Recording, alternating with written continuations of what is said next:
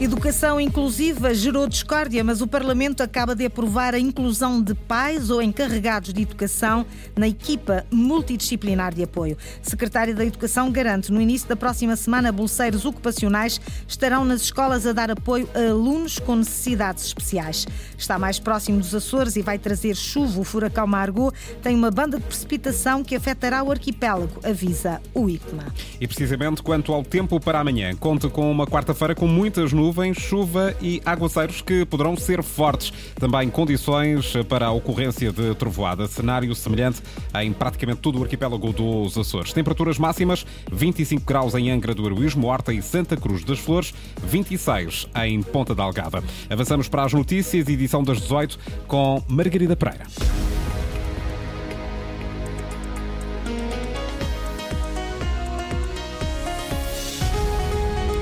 O Parlamento açoriano acaba de decidir a inclusão de pais ou encarregados de educação na equipa multidisciplinar de apoio à educação inclusiva. Depois eh, de votadas alterações, a medida acabou aprovada por unanimidade, mas não sem antes ter gerado discórdia sobre quem devia lá estar. Inês Linhares Dias. Quem deve integrar a Comissão Permanente da Equipa Multidisciplinar de Apoio à Educação Inclusiva? Os responsáveis pelo aluno em questão ou um representante dos pais e encarregados?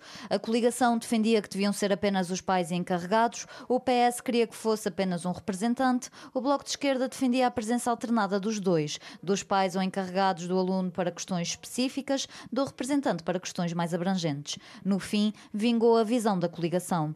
Délia Melo, do PSD, explica a posição do partido. A resposta é que os pais, ou representantes dos pais encarregados de educação, já têm assento noutros órgãos, já estão no Conselho Pedagógico, já estão na Assembleia de Escola.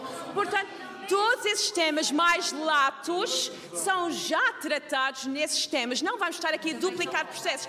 A deputada social-democrata respondia ao socialista Rodolfo Franca, que defendia a importância de ter um representante para os temas mais abrangentes. Porque há competências da EMAI muito para além daquelas que Vossas Excelências julgam que lá está. Ou seja, há competências do âmbito geral. E nós, Grupo Parlamentar do Partido Socialista, entendemos que um representante de pais deve estar sentado na Comissão Permanente para também ter uma palavra a respeito dessas competências de âmbito geral. Acabaria por ser aprovada uma alteração do Bloco de Esquerda que previa a presença dos pais ou encarregados, acrescentando a possibilidade de incluir um acompanhante que possa ser importante para a elaboração de um relatório técnico. Mas o partido defendia também a inclusão do representante, uma alteração que acabou chumbada.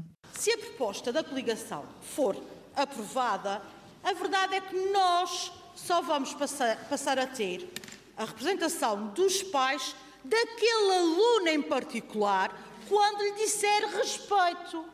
E, na verdade, como bem disse o Sr. Deputado Rodolfo, na comissão deixará de ter a presença quando se tratem de outros assuntos mais alargados. Passam a ter assento na Comissão Permanente da EMAI, equipa multidisciplinar de apoio à educação inclusiva, os pais ou encarregados dos alunos que necessitem destas respostas. Educação inclusiva a marcar a tarde no Parlamento açoriano, a marcar o início do ano letivo, têm estado as queixas dos pais de alunos com necessidades especiais. Os filhos são mandados para casa por falta de bolseiros ocupacionais que lhes possam dar assistência.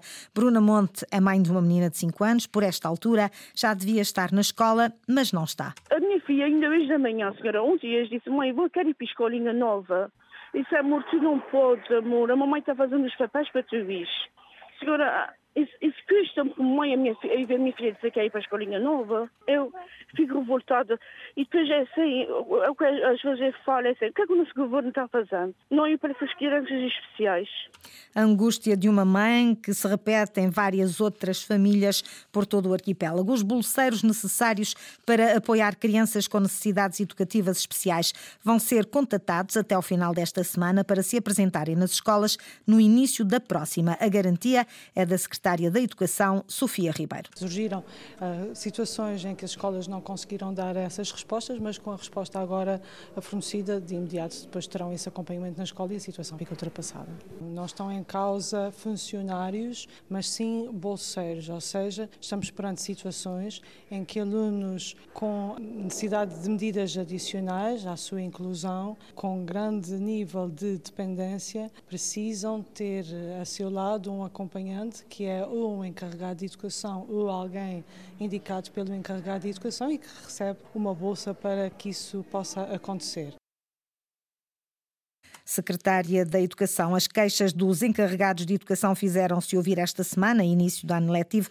A falta de bolseiros levou algumas escolas a mandarem para casa crianças com necessidades educativas especiais. São escolas que não tiveram capacidade de resposta, esclarece a secretária da Educação.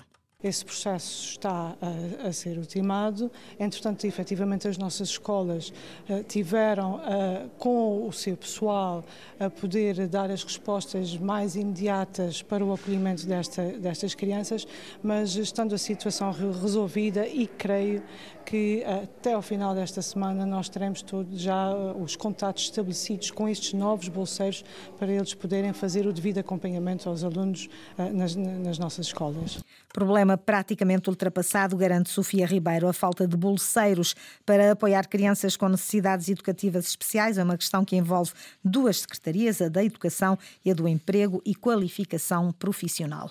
Meia centena de pessoas na manifestação desta tarde, iniciativa do STAL, o Sindicato dos Trabalhadores da Administração Local. Manifestação de apoio aos 36 funcionários despedidos da cooperativa Praia Cultural. Eram 37 inicialmente, mas um foi readmitido. No centro da Praia da Vitória voltaram a dizer que não aceitam a decisão da autarquia. Eduardo Mendes. Senhora Presidente, escuta!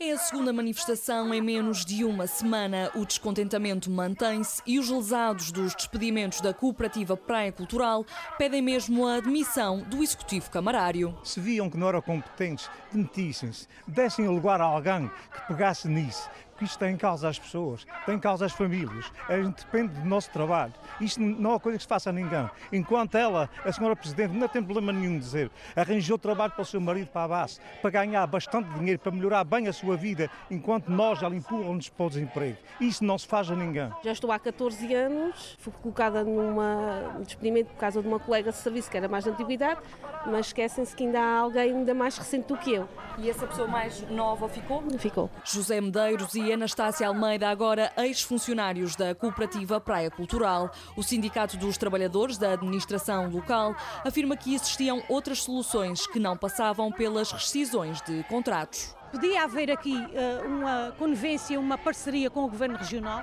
porque as escolas têm tanta carência de assistentes operacionais, de psicólogos, de assistentes técnicos, qual é a necessidade de agora estar a despedir quando o Governo Regional podia depois também envolver uh, na situação e, e, e, esses mesmos trabalhadores depois serem uh, uh, com mobilidade para as escolas? Bem-vinda Borges, dirigente sindical, acrescenta ainda que houve aproveitamento por parte da Câmara Municipal para que os trabalhadores exercessem funções durante as festas do Conselho e fossem despedidos semanas depois. Foram pau para toda a obra para que tudo corresse bem. Se efetivamente falta mesmo o dinheiro como se diz que falta, não se está já a programar um outono vivo, não se fazem as festas como se fez. Sindicato e trabalhadores garantem continuar esta luta e pedem que a decisão seja reconsiderada.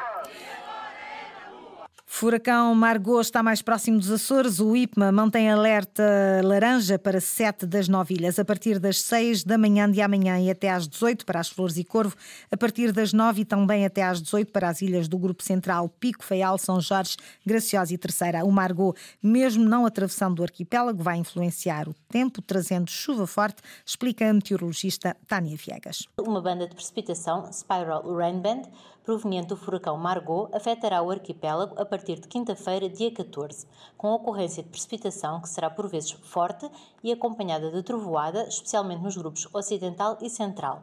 Nestas condições, o IPMA emite o aviso laranja para os grupos ocidental e central e aviso amarelo para o grupo oriental para o dia de amanhã. O IPMA elevou para laranja os alertas nos grupos ocidental e central face aos efeitos previsíveis deste ciclone tropical, o Margot. Para o grupo oriental, São Miguel e Santa Maria, há um aviso amarelo entre o meio-dia e a meia-noite de amanhã, quinta-feira. Espaço agora a Natália. Natália Correia, naturalmente. Passam hoje 100 anos sobre o seu nascimento e Natália renasce. A cada leitura da sua obra, a cada invocação do seu desassombro, a cada recordação daqueles que a estudaram ou com ela privaram e que vai agora ouvir sucessivamente Angela Almeida, António Vilhena, Melo Bento, Vitor Meireles, Laborinho Lúcio e Helena Roseta. É uma mulher uh comprometida com a humanidade. Foi tocada pela empatia, tocada pela igualdade, uh, tocada pela fraternidade e aproveitou tudo isso que levou consigo para resgatar uh, a humanidade das ortodoxias e das supremacias que a sufocavam e ainda sufocam. Tudo questionou. Para quê? Para uh, encontrar e propor um novo paradigma de ser humano. A Natália era uma mulher paradoxal. Ela era, era doce e implacável.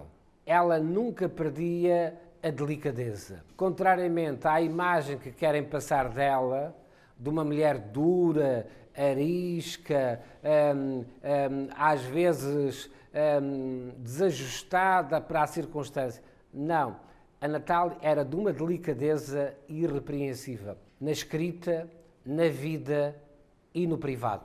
A primeira vez que eu vi foi na, no Tribunal da Boa Hora. Eu estava nos primeiros anos de Direito e no claustro estava aquela mulher lindíssima, estamos a falar no princípio dos anos 60, a falar com os senhores, que não, não conhecia, nem a conhecia a ela, e, e ela com a sua boquilha no Tribunal da Boa Hora, calculou onde havia o plenário, onde, onde, se julgavam todos os opositores do regime, etc. E ela estava com a boquilha e disse, o que é que eu não terei de fazer hoje para me esquecer desta espelunca? e eu fiquei horrorizado, aquela, aquela mulher vai, vai ser presa, vai acontecer qualquer coisa. Tragam-me champanhe, tragam-me champanhe. Sr. Manuel, quem é aquela senhora? Quem é aquela mulher? É Natália Correia, ela é lá na nossa terra. Foi a primeira imagem que eu captei dela e achei isso, bom, isto é uma mulher de uma coragem uh, absolutamente incrível e uh, com aquelas três ou quatro palavras ela desenhou completamente o, o, tribunal no aspecto político, claro. Era na intimidade, estava na minha casa. Era uma pessoa que era muito semelhosa, era, era semelhosa, afetiva e, uh, e tímida. É muito importante reter esta ideia. Eu falo por mim, mas julgo poder falar de todos os restantes. Nós éramos apenas figurantes, não éramos sequer protagonistas. O, o Botequim era um santuário e tinha uma figura que era superior a todas as outras e que se elevava sobre todas as outras, e que era Natália Correia. Natália Correia tinha uma dimensão de absoluto. Ela muitas vezes procurava chegar a essa dimensão e procurava viver nessa dimensão de absoluto. É por isso que eu tenho a noção de que Natália Correia era uma pessoa profundamente só. E é aí, nessa dimensão, que Natália se assume como uma das figuras mais significativas e mais importantes da segunda metade do século passado. Nasceu nos Açores, era profunda e umbilicalmente açoriana, sempre ligada à sua ilha, a ilha está na obra o tempo todo e estava na sua maneira de ser que era vulcânica. Mas a Natália não é só dos Açores, nem é só de Portugal. A Natália é universal. Helena Roseta, o último testemunho foi dela e ela foi confiada toda a organização do valioso espólio deixado por Natália Correia. São testemunhos que pode ver logo à noite a seguir ao telejornal da RTP Açores. Natália, 100 anos, um programa com a autoria de Sidónio Betancourt parte do espólio de Natália pode ser visto numa exposição que é inaugurada esta hora na Biblioteca Pública de Ponta Delgada. A jornalista Ana Leal Pereira já a visitou para lhe mostrar. Não sou daqui. Mamei em peitos oceânicos. Minha mãe era ninfa. Meu pai, chuva de lava. Em poucos metros quadrados há corredores que contam muita história, mas é apenas uma parte de um grande acervo de Natália Correia, conservado em mais de 200 caixas, revela Iva Matos, diretora da Biblioteca Pública de Ponta Delgada. Mais de 4 mil e tal fotografias, mas, sobretudo, a obra dela, os manuscritos os inéditos e os já publicados estão aqui todos. Quer os acervos de mulheres portuguesas, deve ser um, um dos maiores.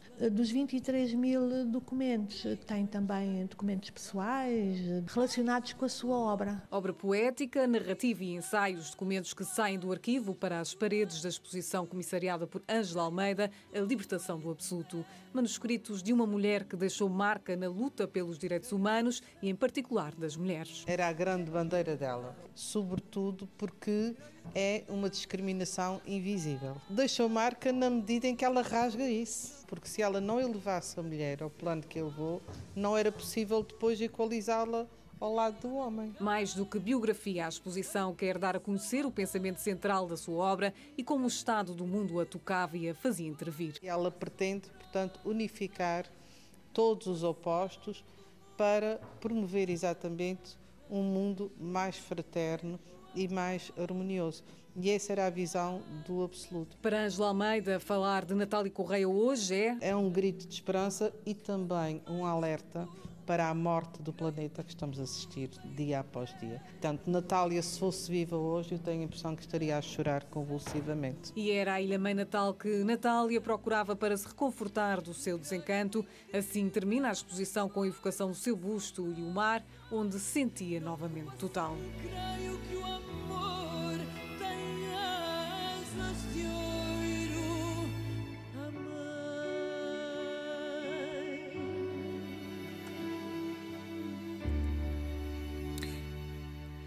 Exposição Natal e a Libertação do Absoluto está a ser inaugurada a esta hora na Biblioteca Pública de Ponta Delgada. As notícias da região com a jornalista Margarida Pereira. Informação atualizada também em cores.rtp.pt e no Facebook da Antena 1 Açores.